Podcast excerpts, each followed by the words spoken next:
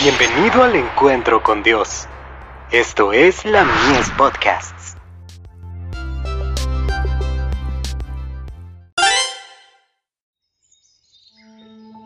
La maravillosa gracia de Dios. Cuando llega la aflicción. Mas luego que fue puesto en angustias, oró a Jehová su Dios, humillado grandemente en la presencia del Dios de sus padres. Segunda de Crónicas 33, verso 12. En el mundo tendréis aflicción. Juan 16, verso 33, dice Cristo, pero en mí tendréis paz. Las pruebas a las cuales son sometidos los cristianos en la tristeza, la adversidad y el oprobio, son los medios designados por Dios para separar el tamo del trigo. Nuestro orgullo, egoísmo, malas pasiones y amor de los placeres mundanales, deben ser todos vencidos, por lo tanto Dios nos manda aflicciones para probarnos, y mostrarnos que existen estos males en nuestro carácter. Debemos vencer por su fuerza y por su gracia, a fin de participar de la naturaleza divina, habiendo escapado de la corrupción que está en el mundo por la concupiscencia.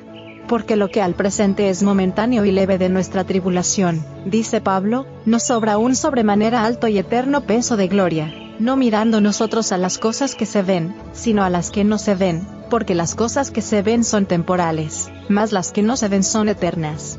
Segunda de Corintios 4, versos 17 y 18. Las aflicciones, las cruces, las tentaciones, la adversidad y nuestras variadas pruebas, son los medios que emplea Dios para refinarnos, santificarnos y hacernos dignos de su celestial. Joyas de los Testimonios. Tomo 1. Página 312. Muchas de vuestras aflicciones han recaído sobre vosotros, en la sabiduría de Dios, para acercaros al trono de la gracia. Suaviza y subyuga a sus hijos mediante dolores y dificultades.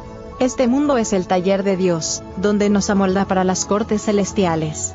Emplea el cincel en nuestro tembloroso corazón, hasta que desaparecen las asperezas e irregularidades, y estamos en condiciones de ocupar el lugar que nos corresponde en el edificio celestial. Por medio de la tribulación y el pesar el cristiano se purifica y fortalece, y desarrolla, un carácter de acuerdo con el modelo dado por Cristo. Testimonios para la Iglesia. Tomo 4. Página 143. Permitamos que las aflicciones que tanto nos apenan y agravian sean lecciones instructivas, que nos enseñen a avanzar hacia el blanco del premio de nuestra alta vocación en Cristo. Sintámonos alentados por el pensamiento de que el Señor vendrá pronto, Alegre nuestro corazón esta esperanza. Joyas de los Testimonios. Tomo 3. Páginas 433 y 434.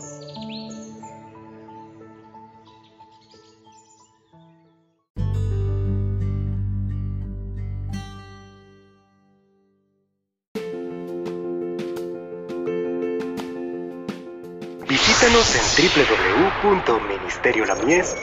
www.ministeriolamies.org para más contenido. Dios te bendiga.